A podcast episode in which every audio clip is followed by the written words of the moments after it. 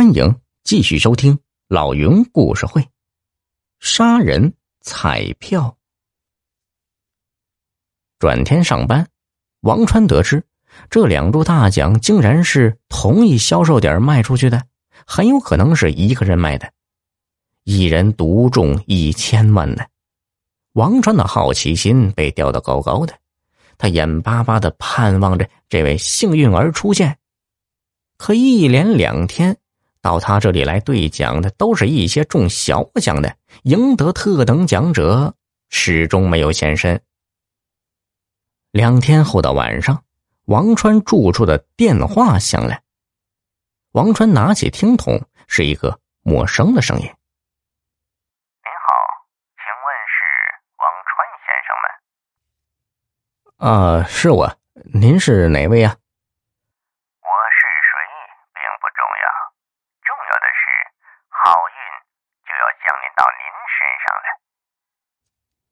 王川有点丈二的和尚摸不着头脑啊，呃，什么好运呢？我听不明白。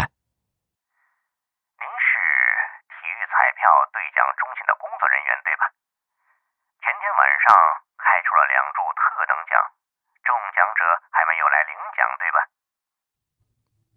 嗯，是啊，看来您知道的还不少啊。这和我的好运有什么关系啊？明明是人家中奖啊！王川遗憾的说道。电话那头却沉稳的回道：“我现在坦率的告诉你，我打算收购这两注中奖彩票，现金交易。中奖的人税后只能拿到每注四百万，我愿意每注出四百五十万。您和来领奖的人谈判，假如您谈到每注。”四百四十万成交，那么剩余的两个十万就归您了。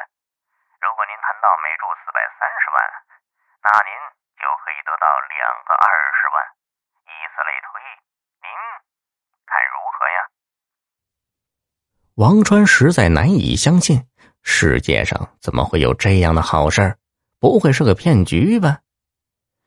呃，您让我怎么相信您呢？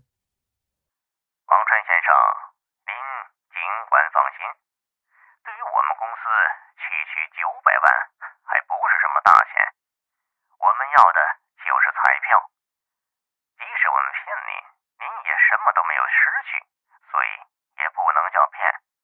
可是万一我们很真诚呢？您不就失去了一个轻松暴富的机会了吗？二十万至少是您五年的薪水吧？何况还不止二十万呢。王川的脑子在飞快运转，这个条件。实在是太诱人了。好，我答应您。那我怎么和您联系？您单位门口不是开了一家高价收购的店铺吗？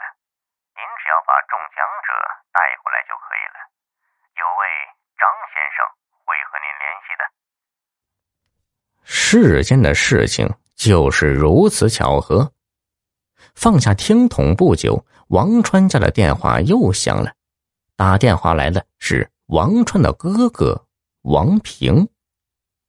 大学毕业后，王川和哥哥王平都来到这个城市打工，但他们平素里来往并不多。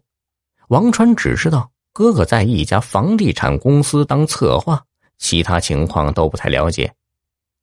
哥哥先磕巴的叫了一声“二弟”。就开始粗重的喘息，好像紧张的说不出话来。王川一惊，忙问哥哥发生什么事儿。等了老半天，哥哥的喘气声小了，只听他一字一顿的说道。川儿，前天体育彩票的特等奖，我中了，两注，都是我中的王川听后一愣，这也太巧了。虽然心里有一丝嫉妒，但他还是为哥哥高兴。太好了哥你真是神呐。接着王川赶紧把刚才接到神秘电话的事情告诉了哥哥。哥哥听后大方的说道哎呦那如果是真的我只要每注四百二十万让你每注赚三十万。这让王川有些意外没想到一向吝啬的哥哥中奖后也变得慷慨起来。